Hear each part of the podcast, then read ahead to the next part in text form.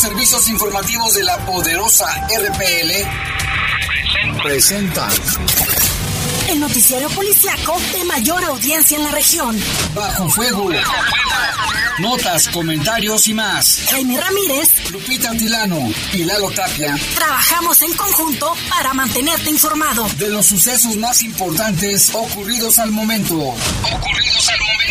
En Bajo Fuego, tu opinión es importante. Comunícate al 477-718-7995 y 96.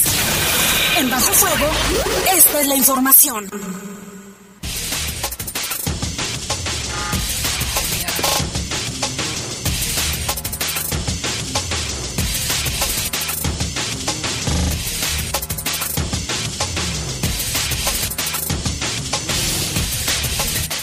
¿Qué tal? Muy buenas y calurosas tardes. Gracias por acompañarnos. Ya estamos en verano y les saludamos hoy que será el día más largo del año. Hasta que horas anochece el ahorita que son las 7, pues como si fueran las 5 de la tarde.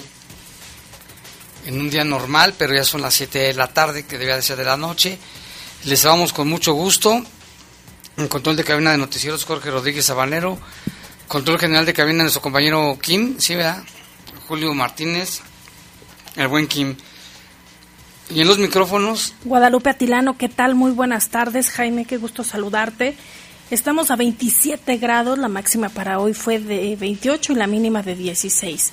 Para mañana miércoles espera una máxima, una máxima de 27 y una mínima de 14. Respecto a las probabilidades de lluvia, ahorita hay 0% aquí en León, Guanajuato. Sin embargo, de acuerdo a la Comisión Nacional del Agua, si se esperan lluvias para el estado de Guanajuato, sobre todo eh, esto en los municipios del suroeste. Y estamos viendo nubecillas, bueno, grandes nubes eh, alrededor de la ciudad, pero bueno, vamos a esperar tal vez mañana si ya llueva. Estaba escuchando a, a, un meteorólogo que estaba diciendo que a partir de mañana puede que sí ya llueva. Y la semana que entra en Nuevo León, ¿eh? que tanta falta les hace.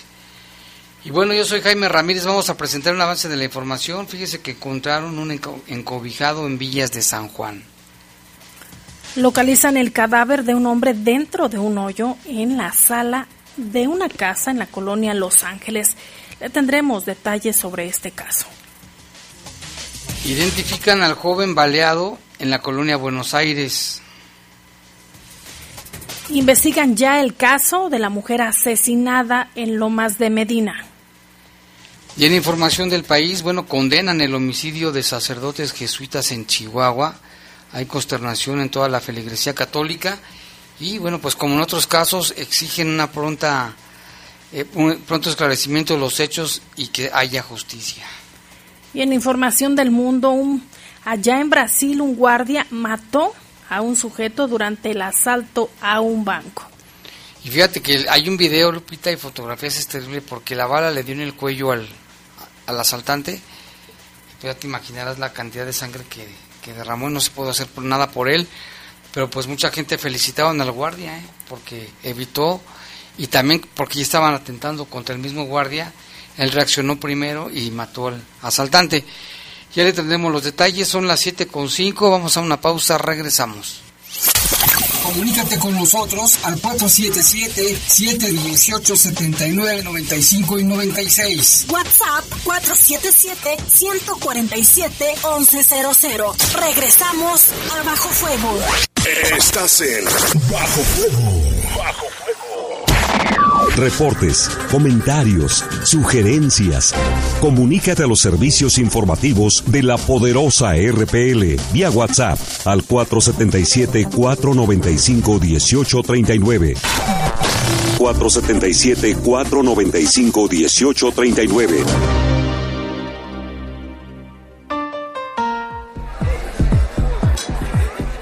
No pases de ser la estrella ser el estrellado de la noche.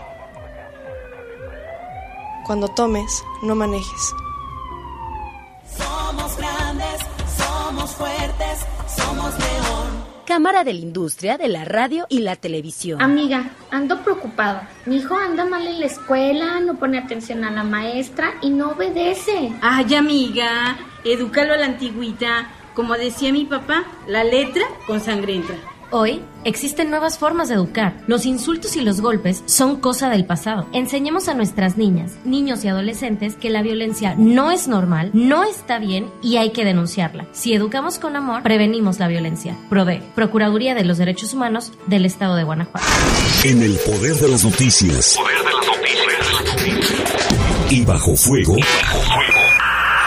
Contamos con información cierta, veraz y oportuna. Así son los servicios informativos de la poderosa RTL. 100% confiables. Confiables,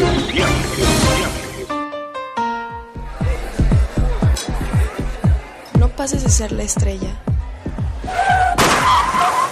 a ser el estrellado de la noche. Cuando tomes, no manejes. Somos grandes, somos fuertes, somos león. Estás en Bajo Fuego. Bajo Fuego.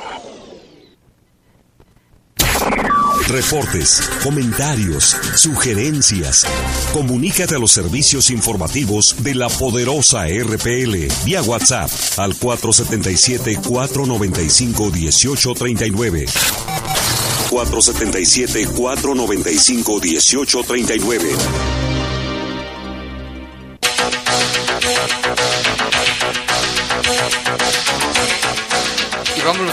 Información del país. Desde anoche trascendió el asesinato de dos sacerdotes jesuitas de una y una persona dentro de una iglesia en el poblado de Cerocahui, en el municipio de Urique, allá en la Sierra Tarahumara, en Chihuahua.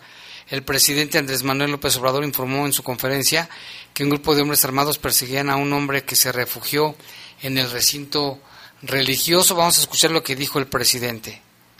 Es que eh, entraron a la iglesia de Urique eh, persiguiendo a una persona, lo este, asesinaron, salieron los sacerdotes y al parecer eh, también ellos fueron asesinados. Estamos ahora atendiendo este asunto. Urique está en la sierra de Chihuahua. Informó el presidente, la Compañía de Jesús de los Jesuitas de México condenó también el homicidio de los sacerdotes, al igual que la, la diócesis de Chihuahua, la Conferencia del Episcopado Mexicano. Eh, ellos, la Compañía de Jesús, emitieron un comunicado exigiendo que se esclarezca el crimen, además de que aparezcan los cuerpos de los religiosos que los hombres armados se llevaron. Este dice el comunicado, condenamos estos hechos violentos, exigimos justicia y la recuperación de los cuerpos de nuestros hermanos que fueron sustraídos del templo por personas armadas.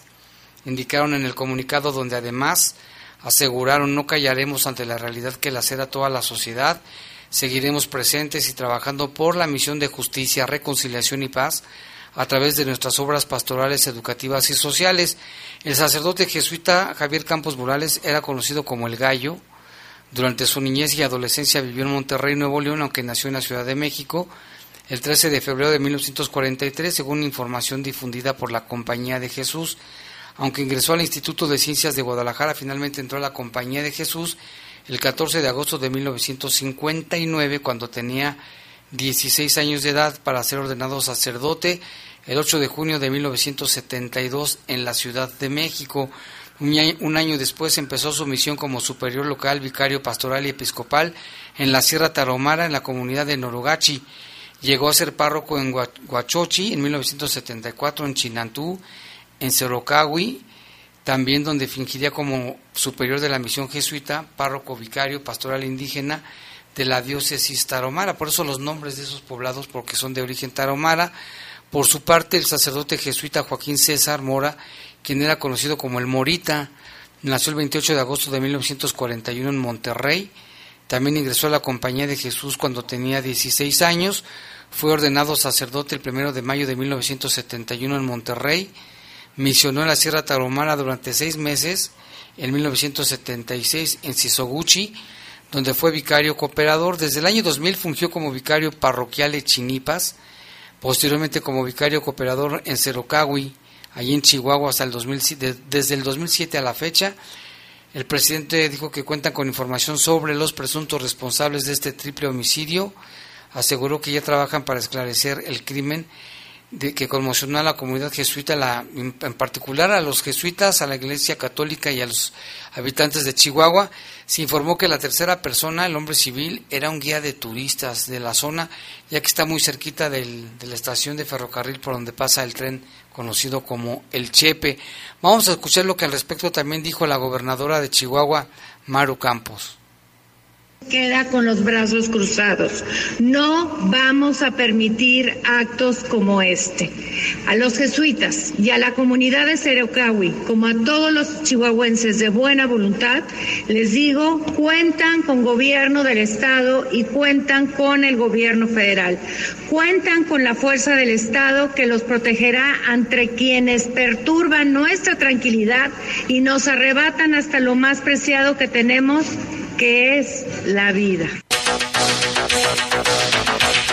Vamos a ver qué más dice la, la, conferencia del episcopado mexicano también emitió un comunicado la misma diócesis de Chihuahua condenando y exigiendo que dice que las autoridades ya se pongan a trabajar y que se dejen de colores de partidos que trabajen en bien del, de la gente y no que se sirvan de la gente y es que apenas hace algunos días Jaime lo recordarás a través de las redes sociales la gobernadora de Chihuahua, eh, Maru Campos, eh, había publicado a través de sus redes sociales un mensaje en el que mencionaba que iban a reforzar la seguridad y que iban a trabajar obviamente fuerte y de manera coordinada para que regresara la seguridad ahí a Chihuahua. Esto pues no ha pasado y hoy se deja al descubierto una noticia que ha causado indignación y que ha trascendido a nivel internacional. Sí, porque el Papa ya está enterado. ¿eh? El Papa Francisco. Vamos a esperar qué reacción tiene al respecto. Y por otra parte, los dos ciudadanos canadienses que fueron asesinados en el condominio Oasis, allá en, la, en Playa del Carmen, contaban con ficha roja de la Interpol por el delito de fraude y eran perseguidos por las autoridades de su país. El fiscal general del Estado, Óscar Montes de Oca Rosales, detalló que los extranjeros cometieron diversas estafas a través de medios electrónicos, por lo que en el lugar del crimen se localizaron identificaciones con al menos tres nombres distintos. Pese a que eran buscados en Canadá, se desconoce si su actividad criminal fue motivo principal de su asesinato. Sin embargo, estas hipótesis forman parte de las líneas de investigación que ya desarrolla la Fiscalía General del Estado de Quintana Roo y que están ya eh, pues siguiendo, todavía no, no han dado a conocer más detalles sobre este hecho. En cuanto a la incidencia delictiva, en solidaridad, Montes de Oca Rosales aseguró que pese a este tipo de casos que atraen la atención internacional, en el municipio se ha tenido una disminución en los homicidios. En la escena del crimen se localizaron identificaciones con al menos tres nombres distintos. Históricamente, Playa del Carmen en los últimos cuatro meses ha cerrado con tres o cuatro homicidios, que es relevante. Poco a poco era el comportamiento. Anteriormente se daban 15 o 20 al mes, fue lo que dijo el servidor público. También añadió que en junio se han abierto nueve carpetas de investigación por este delito. Y bueno, cabe recordar que en enero del 2022 también se dio allí en Playa del Carmen el homicidio de otros dos ciudadanos canadienses. Recordarás el tema, Lupita, huéspedes del Hotel Xcaret. De acuerdo con las investigaciones, los visitantes estaban involucrados en tráfico de drogas y lavado de dinero, por lo que también eran requeridos por las autoridades canadienses y de Estados Unidos. Y ahora vámonos hasta Michoacán porque los cuerpos de cinco personas sin vida entre estos dos menores fueron localizados la mañana del jueves pasado en la ciudad de Morelia. Las víctimas son tres mujeres y dos adolescentes quienes fueron hallados con heridas por arma de fuego al interior de un domicilio en la colonia El Paraíso, ubicada cerca de al norporiente de Morelia, la capital de Michoacán. Vecinos de la calle Luz Roja escucharon por la mañana diversas detonaciones y llamaron a los servicios de emergencia. Ya la Fiscalía de Michoacán está investigando. En información internacional, eh, nos situamos en Brasil. En redes sociales circula un impactante video que ya le ha dado la vuelta al mundo debido a que en este se muestra el momento exacto en que un presunto delincuente intenta asaltar un banco. Sin embargo, no contaba con la rápida y correcta intervención de un guardia de seguridad, quien para impedir el atraco disparó contra el ampón. quien resultó gravemente herido y terminó sufriendo una lenta y dolorosa muerte. Por lo que esa nota pues ha circulado, Jaime ha llamado la atención como bien lo mencionaste por la eh, gran cantidad de sangre y como se aprecia en ese video.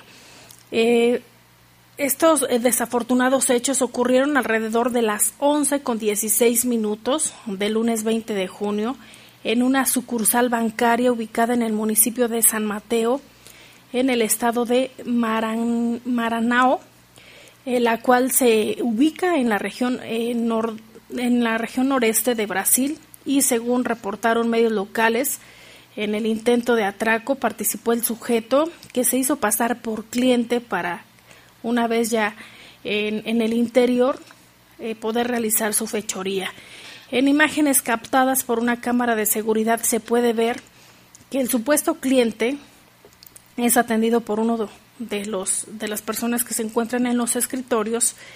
Sin embargo, el ladrón está atento a los movimientos del vigilante de la sucursal, al cual creyó distraído y debido a ello el asaltante corrió hacia eh, corrió hacia él para amagarlo con un arma de fuego. Sin embargo, al percatarse de la acción del vigilante, realizó un movimiento rápido y terminó disparándole al lampón, quien también respondió a balazos. No obstante, este último sufrió una aparatosa herida en el cuello que le provocó la muerte. Luego de haber herido al delincuente, el vigilante trata de resguardarse corriendo detrás de una fila de escritorios. Sin embargo, cae y en su ida el delincuente le disparó por, por la espalda a quemarropa causándole una, una herida. Eh, por otra parte, el empleado consigue ponerse a salvo mientras que el asaltante se sigue eh, desangrando a chorros y cuando decide escapar y es muy tarde y queda tendido sobre el suelo cuando intentaba realizar esta huida. Terrible, las fotografías y los videos están muy fuertes. Y mire, en Colombia, casos similares se dan aquí también en México. En Colombia crece la indignación por los graves maltratos a los que un niño en el Valle del Cauca, allá en Colombia, fue sometido por parte de su mamá y su padrastro. El menor está en, cuidados intensivos y la pareja acusada está en la cárcel, señalada de tentativa de homicidio agravado. La fiscalía reveló los crueles tratos a los que era sometida la víctima. Según el agente investigador, el pequeño de tan solo nueve años de edad era golpeado, golpeado con objetos contundentes, perdón, e incluso fue amarrado con una cadena en un cuarto oscuro, sometido a humillaciones, sumado a esto tenía indicios de desnutrición, desaseo y rastro de golpes en el cuerpo con elementos contundentes y abrasivos como pueden ser cigarrillos. Los médicos del hospital donde está internado el niño aseguran que tiene secuelas neurológicas irreversibles, temen que no pueda volver a hablar o caminar como lo indica el primer diagnóstico. Fue tal el grado de violencia que la víctima tiene una traqueostomía y también una gastroestomía, intervenciones aplicadas para que pueda respirar y alimentarse. La pareja esta de infelices podría recibir una condena superior a los 20 años por tentativa de homicidio agravado. ¿Por qué se dan casos así, Lupita? ¿No? ayúdame a entenderlo. Está la madre y está el padrastro. Es un niño indefenso de diversas edades, lo hemos visto aquí el de Irapuato, tan solo de 11 años, que el padrastro, ¿por qué golpearlos? ¿Por qué humillarlos? ¿Por qué encadenarlo? ¿Por qué? Mejor que lo den en, en adopción. O sea, son hijos no deseados, en primer lugar. Nacieron por o tal vez sí deseados y, si fueran deseados no los que los que los querrían es que creo que también influye mucho Jaime en una relación a quién permitas entrar en tu vida como mujer si a lo mejor eh, por alguna situación eh, ya rompiste una relación hay que saber eh, con quién te vas a relacionar nuevamente al igual que los hombres porque por lo regular se da por los padrastros o las madrastras que maltratan a los hijos y esto no se debe permitir. Si tú estás con tu hijito, o sea, ¿cómo vas a permitir que la pareja le golpee a tu hijo? Tú eres la mamá. Por eso me refiero a eso, Jaime, el con quién te relacionas, qué tipo de, de compañía es la que tienes a tu A la primera, denunciarlo. ¿Por qué lo permite? Y lo permiten días y días, años, años. No permitirlo, denunciarlo, pero yo creo que desde ahí empieza la prevención. ¿Qué antecedentes tiene? esa persona. Pero ¿por qué la mamá lo permitió y no lo denunció? O el papá, porque también ocurre. No, pero en estos casos concretos es el padrastro. Porque la mamá desde un principio no se separó de él, lo denunció, porque hay casos donde les, eh, este, les pegan diario, meses, las mamás no dicen nada, incluso este a veces también por temor, hay muchas situaciones no y contextos. si los quisieran no permitirían eso. Yo creo que lejos de juzgar la situación no sabemos qué es lo que ocurre al interior de las familias. Claro que no es aceptable que se permita la violencia, pero eh, no sabemos qué situaciones están viviendo también psicológicamente. Pues qué culpa tiene el niño. Pero bueno, en este caso ya los detuvieron. Pobre niño, imagínate si queda con secuelas de que no va a poder hablar ni caminar por estos infelices. Se debe denunciar también como familiares, como vecinos, Sí, ya si la mamá lo permite y si un vecino se da cuenta, pues que el vecino como como la niña que se encontraba dentro de un tinaco que también lo dimos a conocer aquí, que ya los papás están detenidos, la niña está bajo custodia del DIF. Ah, y también lo viste un caso de, creo que fue en el Estado de México, una pareja también, la mamá, el ah, mamá y papá, y a un niñito lo tenían golpeado, golpeado, iba a la tienda el niño y le preguntaban qué tenía, decía que se había caído, entonces el otro día lo estaban golpeando se dan cuenta los vecinos, se meten y les pusieron una tunda al papá y a la mamá, después los entregaron a la, policía, pero la gente estaba súper indignada porque un niñito también de, de cinco años, de cinco años. Y también creo que, eh, que debería influir, Jaime, en las escuelas. Si tú eh, revisas, porque también cuentan con áreas de psicología, cuál es el desempeño del menor o si viene con algunos golpes. Te das cuenta. Tienes que denunciar o, decir qué es lo que está pasando y hacer que intervengan las autoridades correspondientes. Creo que es un trabajo en conjunto, pero sí la violencia no es normal y no se debe permitir. Y tenemos también información de Hong Kong, allá en el restaurante flotante Jumbo, conocido por ser el más grande de todo el mundo, se hundió en la bahía de Hong Kong hasta el momento se desconocen las causas del accidente. La embarcación de tres pisos, cuyo interior asimilaba un palacio imperial chino, se hundió en tan solo unos días de que fuera remolcada al mar en la ruta hacia el destino sin especificar porque todavía no hay mucha información al respecto. Personal de apoyo comentó que debido al hundimiento en aguas profundas fue imposible salvar el barco. De acuerdo con un comunicado emitido por la empresa, la embarcación se hundió más de mil metros de profundidad, lo que hizo que el trabajo de rescate fuera extremadamente difícil, así lo, lo catalogan. Tras el accidente no se reportan comensales o trabajadores lesionados, luego de que los dueños calificaron como un escenario de condiciones adversas. A través de redes sociales, usuarios lamentaron el hundimiento de este barco, ya que el restaurante fue uno de los íconos históricos más reconocidos de la región.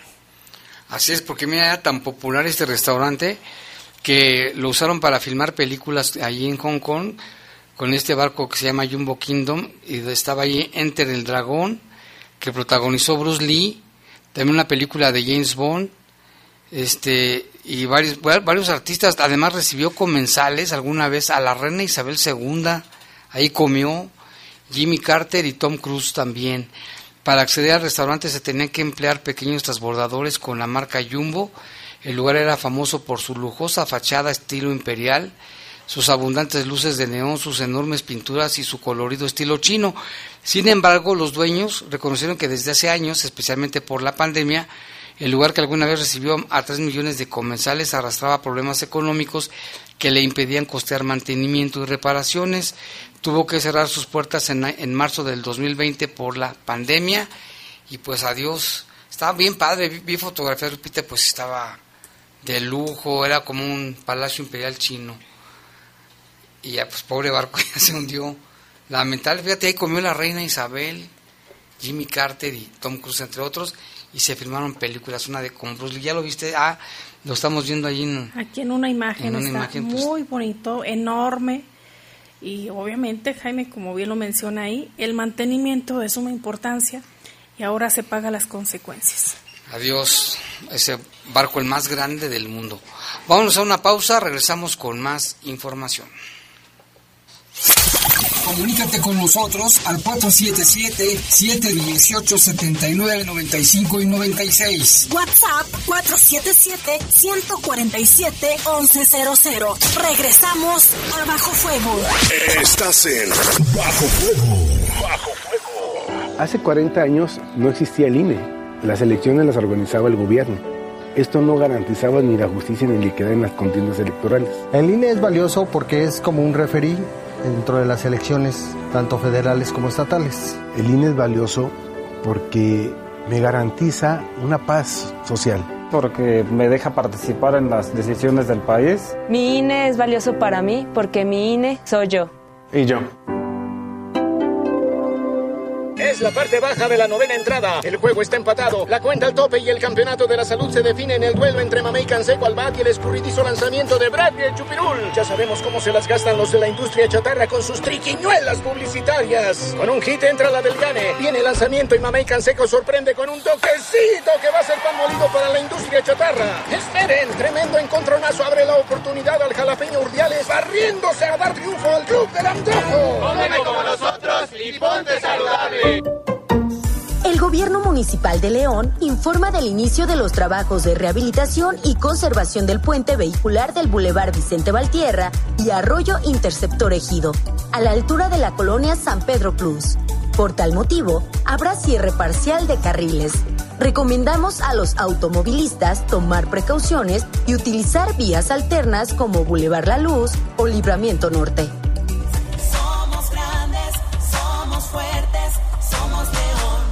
La COFESE trabaja para que exista competencia, porque cuando las empresas compiten, tienes más opciones para elegir lo que te convenga. Para hacer ejercicio desde casa, yo uso una página que tiene rutinas gratis. A mí me gusta la aplicación que tiene los entrenamientos más duros. Yo prefiero visitar el sitio con ejercicios personalizados para mi nivel. Con competencia, tú eliges. Un México mejor es competencia de todos. Comisión Federal de Competencia Económica. Visita cofese.mx. Amiga, ando preocupada. Mi hijo anda mal en la escuela, no pone atención a la maestra y no obedece. Ay, amiga, edúcalo a la antigüita. Como decía mi papá, la letra con sangre entra. Hoy existen nuevas formas de educar. Los insultos y los golpes son cosa del pasado. Enseñemos a nuestras niñas, niños y adolescentes que la violencia no es normal, no está bien y hay que denunciarla. Si educamos con amor, prevenimos la violencia. PRODE, Procuraduría de los Derechos Humanos del Estado de Guanajuato. Estás en Bajo. Bajo Reportes, comentarios, sugerencias. Comunícate a los servicios informativos de la poderosa RPL vía WhatsApp al 477-495-1839. 477-495-1839.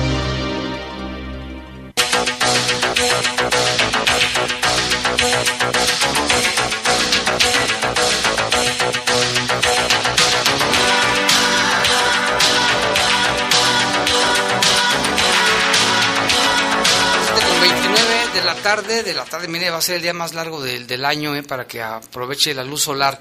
Ya tenemos en la línea telefónica a Lalo Tapia con información policíaca. Adelante, Lalo.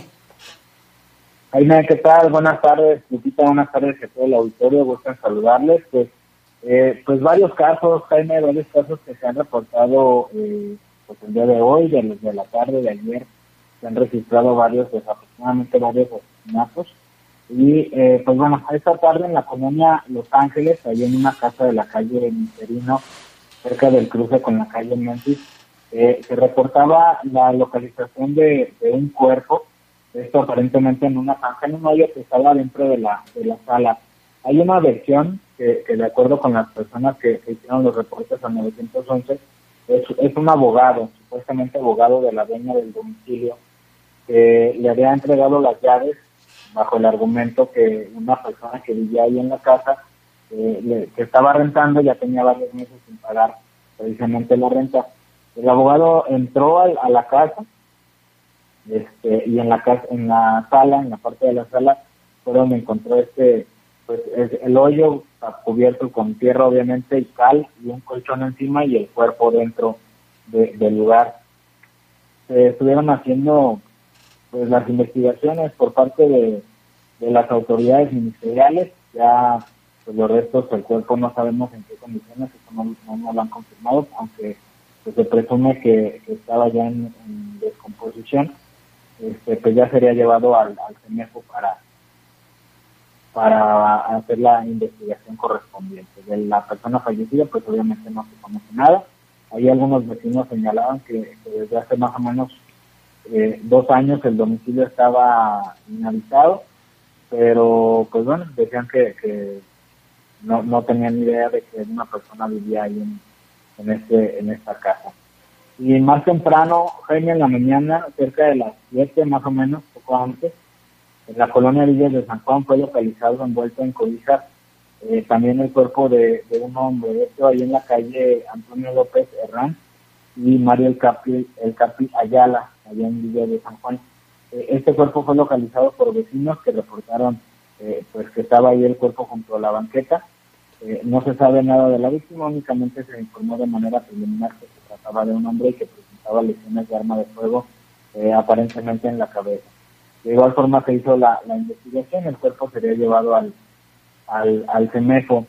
Y de los casos de ayer, pues igual, lamentablemente hubo, hubo varios hechos durante la pues durante la noche y la, la tarde. En, el primer caso en la tarde fue este, en la colonia eh, Brisas de, no, Paseos de las Torres, perdón, ahí en la colonia Paseos de las Torres, en la calle Mineral de la Joya, Boulevard Mineral de la Joya y, la calle Torre Lucas Alamán. Se localizó ahí en esta parte como de cerro una persona también, un hombre, vestía un pantalón de mezclilla, una chamarra negra, cayera blanca y tenis de color blanco. Este, presentaba lesiones en la cabeza y pues nada más se confirmó su, su, fallecimiento.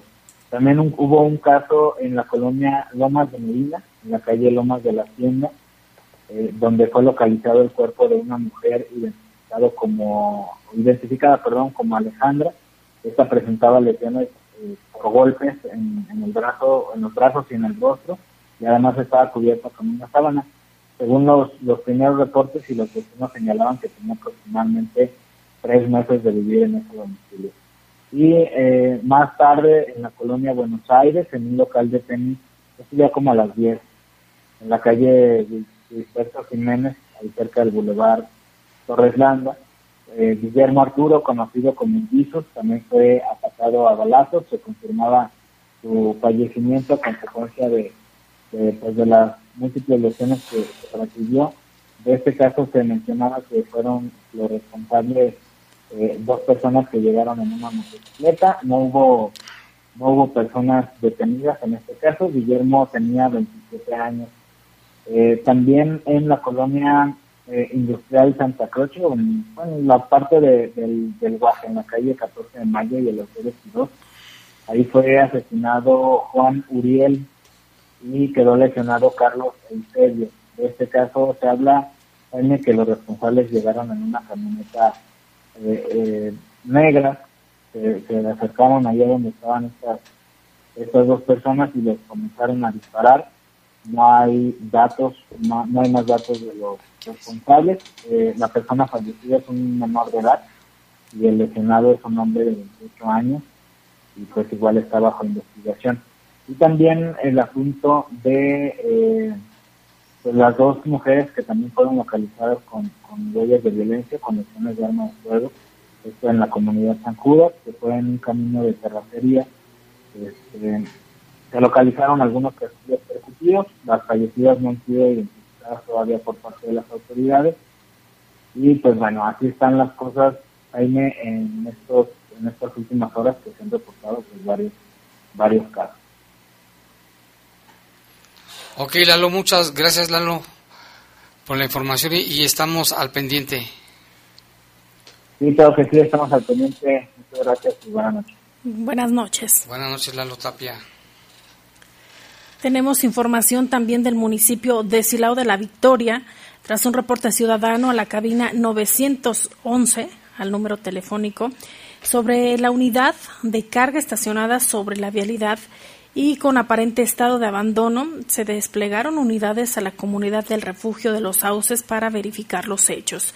Al llegar, los, oficial, los oficiales de policía se percataron que en el retorno por debajo del puente se localizaba un camión color blanco con las puertas abiertas y sin conductor, por lo que la zona fue asegurada y se dio parte al Ministerio Público. La unidad contaba con registro en el municipio de San Francisco del Rincón perteneciente a una empresa particular, ante lo cual se estableció contacto con las autoridades de dicho municipio y los propietarios dieron referencia de haber reportado la unidad por robo en el estado de Jalisco. Y también en otra información que nos hace llegar la Secretaría de Seguridad, bueno, el vocero de la Secretaría de Seguridad de Silao, dice paramédicos y socorristas en coordinación municipal de protección civil de Silao atendieron a dos motociclistas que resultaron heridos al ser arrollados por una camioneta cuyo conductor a bordo de, a bordo de una unidad se dio a la fuga. El accidente fue sobre la carretera Romita, por donde circulaba la moto itálica amarillo-negro, con dos hombres que se, que se dirigían a su trabajo. Metros antes de llegar a su destino fueron impactados por una camioneta de la que se desconocen características. Al llegar los paramédicos, de inmediato atendieron a los lesionados, siendo uno de ellos Alejandro, de 27 años, con domicilio en la calle 16 de septiembre, que presentaba fractura expuesta de tibia y peroné en la pierna. Ya imagino el dolor. Su acompañante Cristian, de 19 años, con domicilio en la calzada Hidalgo, presentó fracturas de tobillo izquierdo, rodilla, así como contusiones y escoriaciones en diferentes partes del cuerpo, lo que nos reporta la Secretaría de Seguridad del municipio de Silao, que le agradecemos la información que nos hace en favor de mandar a este espacio informativo. Y en Jaral del Progreso, un agresivo sujeto fue sentenciado en procedimiento abreviado a 10 años con 7 meses y 15 días de prisión. Una multa de 120 mil pesos, esto por intentar asesinar a su pareja. El nombre del sujeto es Marco Antonio y ya fue juzgado por el delito de feminicidio en grado de tentativa. Le costó además de la pena privativa de la libertad pagar la reparación del daño a favor de la víctima y ceder los derechos posesorios del inmueble a favor de sus hijos. El celoso cónyuge, eh, Marco Antonio, fue detenido gracias a la oportuna intervención de la policía y fue puesto a disposición de la autoridad correspondiente acusado por el delito de tentativa de feminicidio en agravio de San Juana. El acusado aceptó los elementos probatorios incorporados por el Ministerio Público al expediente y dijo ser responsable de la agresión a su pareja. Aceptó el pago por reparación del daño impuesto por la autoridad judicial y firmó la, la cesión de derechos posesorios del inmueble donde ocurrieron los hechos. Se pudo establecer que el 8 de diciembre del 2021 la ofendida junto con sus hijos se encontraban en, en el hogar cuando el acusado comenzó a insultarla. La mujer ignoró los insultos y se encerró en su habitación con los niños, con sus hijos, para intentar dormir y en unos eh, primeros minutos de, del 9 de diciembre, fuertes golpes en la puerta la hicieron despertar y para evitar que sus menores hijos se asustaran, se levantó y abrió la puerta para ser empujada por el furioso sujeto, quien se introdujo a la habitación y empezó a golpear a esta mujer. La ofendida cayó al suelo, situación que aprovechó el agresor para golpearla y, y tirarla ahí a golpes, a golpes con posteriormente con una navaja que introdujo debajo de su pecho por el lado izquierdo del estómago y otro más en la pierna izquierda mientras el hombre seguía insultándola. Al salir de la habitación, Marco Antonio caminó cerca de la casa y se sentó en una piedra. En esos momentos llegó la policía y lo detuvo, mientras la mujer lesionada fue conducida a un hospital para recibir atención médica y que pudieran atenderle, Jaime, estas heridas producidas por arma blanca que fueron penetrantes en el abdomen con perforación intestinal múltiple. Presentaba estas consideraciones, fue lo que dijo el médico forense, como las lesiones que ponían en peligro. El seguimiento que se le dio fue la investigación por parte de las autoridades del Ministerio Público y el imputado fue sentenciado a pagar una, una condena privativa de la libertad de 10 años con 7 meses y 15 días de cárcel. Fíjate, por todo lo que le hizo 10 años. Pudo haberla matado. Pudo haberla matado, las, las heridas que le ocasionó. Y yo sé que soy reiterativa, pero por favor no permita que la violencia llegue a estos grados. Si usted se encuentra en esta situación, póngase a salvo. Todavía, mm, si nos vamos un poquito más atrás, la violencia en el noviazgo, Jaime, que no se permita. No es normal. Que no le revisen el celular. Pobre mujer, imagínate. Eh, bueno, está bien que le hayan dado 10 años, pero... Es poco. Es poco. Yo le daba los 10 años de cárcel y luego lo echaba al Popocatépetl. Vámonos a una pausa y regresamos en un momento.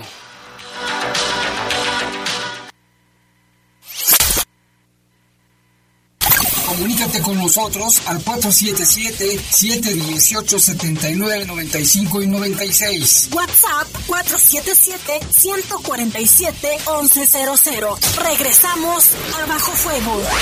Estás en Bajo Fuego.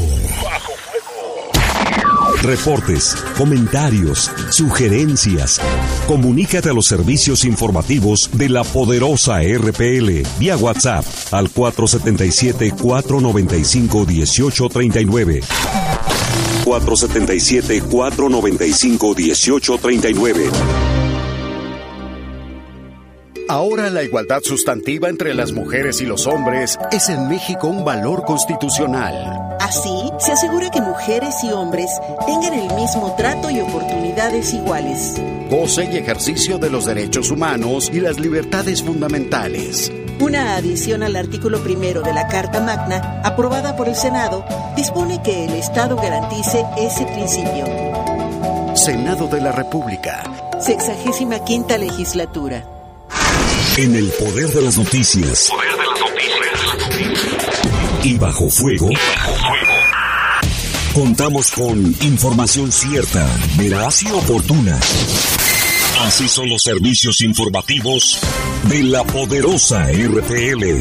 100% confiables. Confiables, confiables. Amiga, ando Mi hijo anda mal en la escuela, no pone atención a la maestra y no obedece. Ay, amiga, edúcalo a la antigüita. Como decía mi papá, la letra con sangre entra.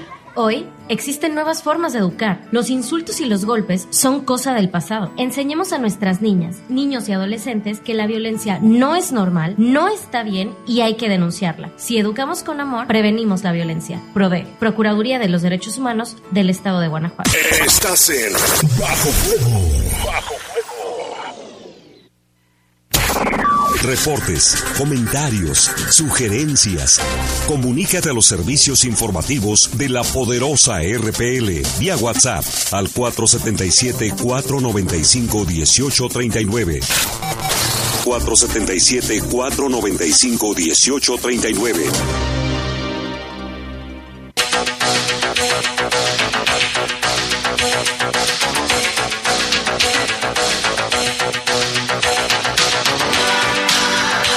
En este momento son las 7 con 44 minutos y tenemos un enlace telefónico con Claudia Núñez, hasta Purísima del Rincón. Les mandamos un saludo a la gente que nos escucha. Ella es hermana de Pablo Núñez, conocido mejor como Pablito, quien está desaparecido desde el 21 de octubre del año 2021. Saludamos a Claudia. ¿Qué tal, Claudia? Buenas, buenas tardes todavía. Hola, Jaime. Buenas tardes. ¿Cómo estás? Oye, Claudia, pues platícanos, este, desde que desapareció Pablito, ¿qué han sabido? vemos que ustedes no han descansado, ya se presentó la denuncia casi de inmediato. Este, ¿qué se sabe? En primer lugar, para que la gente sepa cuándo desapareció Pablito y qué ha pasado desde entonces a la fecha.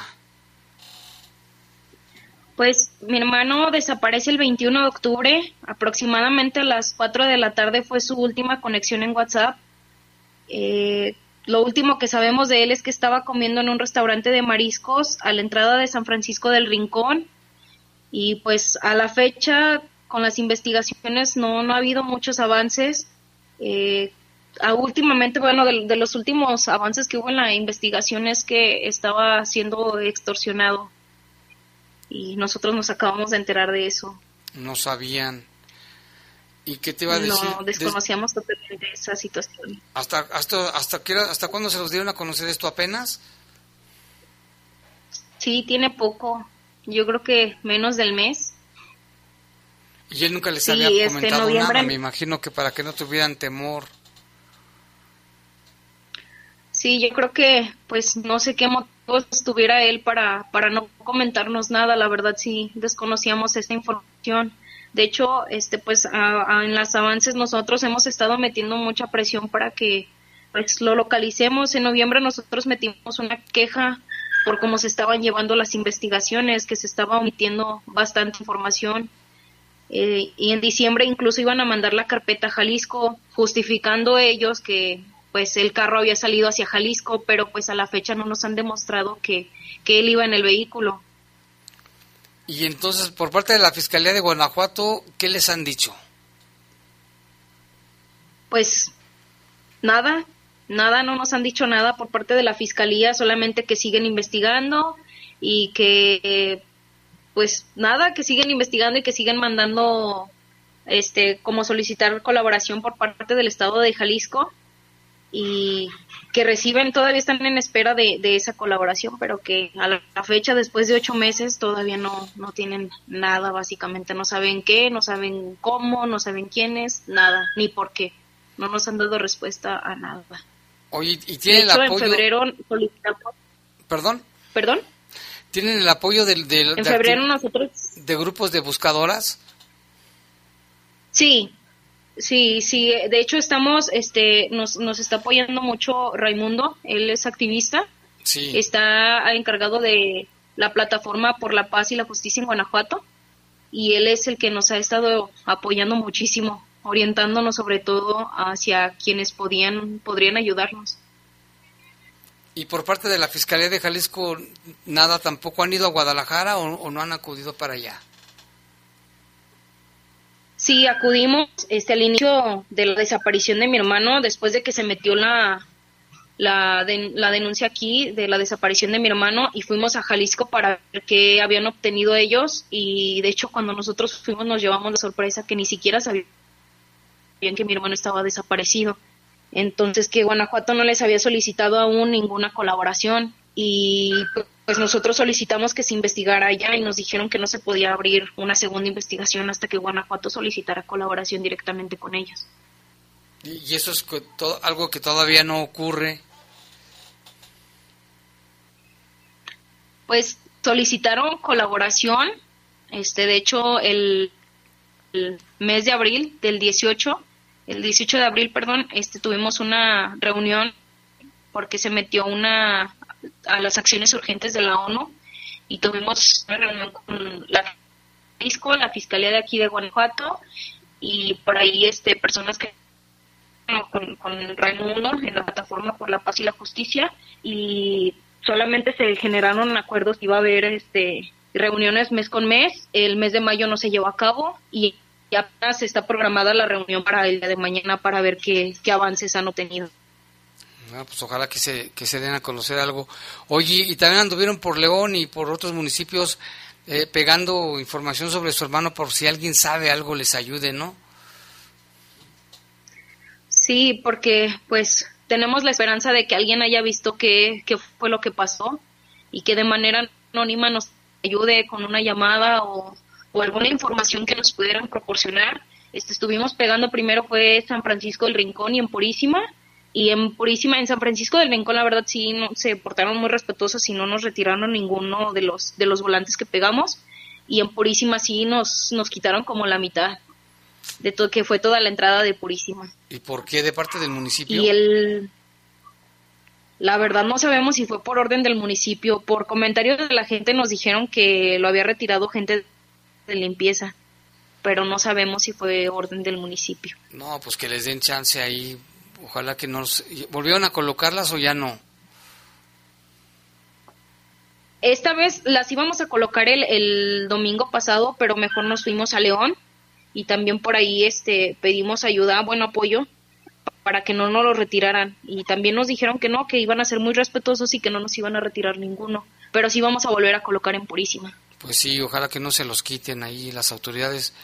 Es un tema muy muy sensible y, bueno, pues Claudia Núñez, hermana de Pablo, buscando a Pablo, esperemos que pronto haya noticias.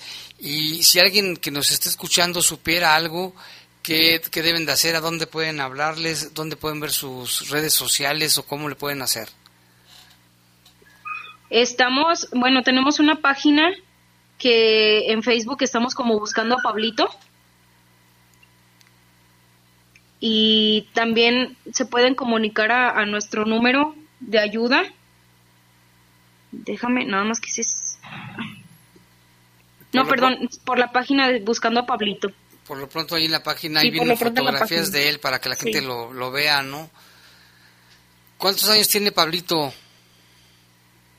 Tiene 28 años. 28 años, es delgado. De... Tiene 28 años y pues sí, cualquier... Ahí en, en el Facebook cualquier información. Cualquier información que les llamen, ¿verdad? Que, o, se contacten por Facebook. Sí, al, al, al número al número 476 131 1891 o directamente en la página buscando a Pablito. Cualquier información puede ser anónima y pues ahora sí que cualquier información hasta nos puede ayudar a que a que él regrese. Ojalá que sí, porque pues, nosotros no buscamos no buscamos culpables, no buscamos nada, solo buscamos a mi hermano. Que esté bien y bueno, pues ustedes lo, lo esperan con con muchas ganas. Ojalá que sí pronto haya buenas noticias. Y bueno, pues gracias Claudia Núñez. Aquí estamos a la orden. Cualquier cosa, este, llámenos con toda confianza. Sí, muchísimas gracias. De todas maneras, si sale algo relevante a, la búsqueda de mi hermano, por ahí los, los estaremos informando. Muchas gracias. Por la reunión de mañana, a ver qué les dicen. Ojalá, ojalá salgan cosas positivas de eso. Bueno, muchas gracias. por ahí nos puedan dar información de... Sí, muchas gracias. Hasta luego. Hasta luego.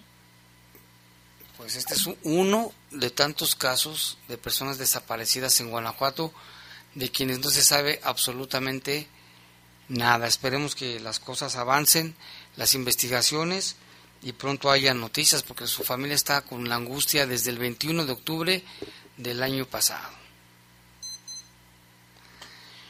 Y vámonos con más información. El número de mexicanos que se encuentran en Estados Unidos podría incrementarse con la reciente modificación al artículo 30 de la Constitución.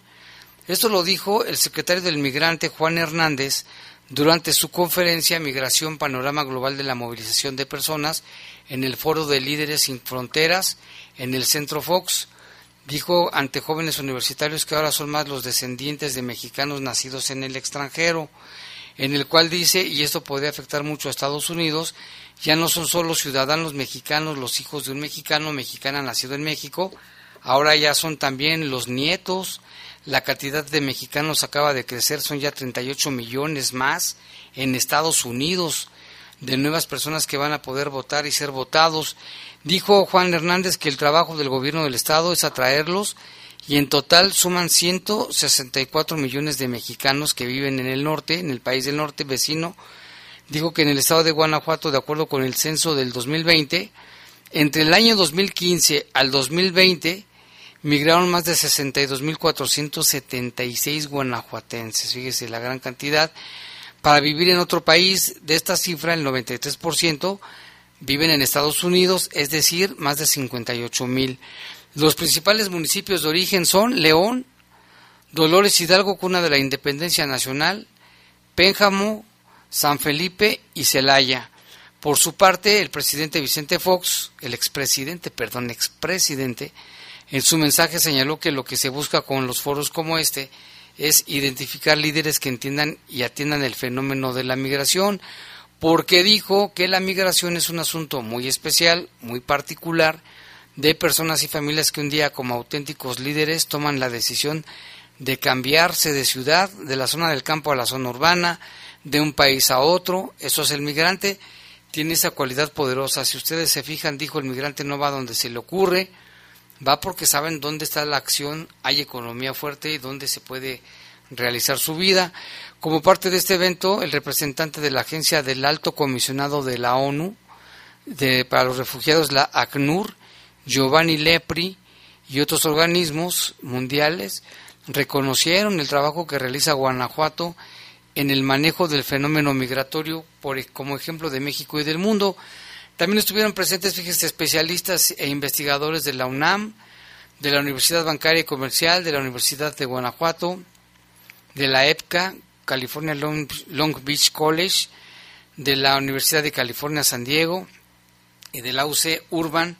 Así es de que este foro está bueno porque pues está tratando este tema tan tan especial para, para, para México y que en estos momentos pues está pasando por una situación verdaderamente difícil. Y en otra información, fíjese que se dio a conocer que más del 90% del personal que trabaja en el C4, en el C4 ya este, aplicó la prueba de control y de confianza. El objetivo es que el 100% lo haga, ya son poquitos los que faltan. Y pues esto va a seguir. Tenemos la información desde el C4 con Jorge Camarillo. El director del C4 del municipio, Víctor Aguirre, señaló que ya han aplicado las pruebas de control y confianza al 90% de los 280 integrantes de la corporación, como lo dictan los 45 compromisos que tienen con la autoridad estatal. Como parte de los 45 compromisos que tenemos con el Estado, eh, uno de ellos es la acreditación del control de confianza por todos los que pertenecemos a eh, C4 y pues de la misma forma, de, atendiendo el área operativa, pues aquellos que no, en caso de que no lo tuvieran aprobado, pues lamentablemente causarían baja. ¿A cuántos, ¿Cuántos trabajadores se les estaría aplicando? Al 100%. ¿A todos al son? 100%. Somos 180 y... No sé, crean 280 personas Pero ahorita. dijo que ya se ha aplicado algunas a, a los trabajadores del C4. ¿A cuántos se han aplicado? Ahorita ya al 90%. Cabe mencionar que los resultados de las pruebas de control y confianza son confidenciales. Solo se le entregan a la alcaldesa Alejandra Gutiérrez en sobre cerrado para su revisión. Víctor Aguirre advirtió que basados en los resultados podría haber bajas en el C4. Informó para el Poder de las Noticias Jorge Camarillo. Todos tienen que pasar por esas pruebas. Y aquí también tenemos un reporte, dice buenas tardes, yo les mando un mensaje para ver si me pueden ayudar. Mire, lo que pasa es que una prima tiene cáncer y ahora ella ocupa oxígeno, pero nos sale muy caro. Pues no contamos con el apoyo de la familia. No sé si alguien tuviera un tanque de oxígeno que nos puedan vender o prestar, porque mi prima, para que mi prima pueda respirar, necesita forzosamente del oxígeno y somos personas de bajos recursos. No nos da su nombre, ojalá que nos mande mensaje, denos su nombre, su contacto, para ver si alguien le puede prestar o rentar o, o, apoyar con este tanque de oxígeno para su prima que dice que tiene cáncer y lo necesita urgentemente. También aquí dice buenas noches Jaime Lupita a estas golpeadoras. Si existía la celda 27 y el alacrán, ahí deberían de meter, ahí deberían de meterlos, dice Dios los bendiga.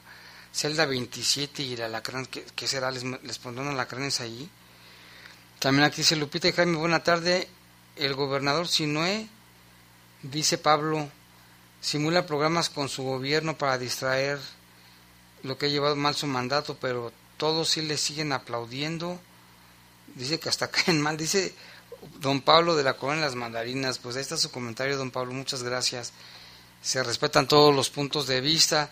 También aquí dice, hola, hoy me subí a la ruta auxiliar, siete lomas de Cheveste y al parecer yo era el único que portaba la mascarilla llamada cubrebocas.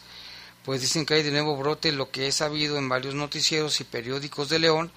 Y creo que a la gente le vale y ya se viene a la feria de verano. Ay, qué onda mi presidenta de León. Ya ni el chofer les exige como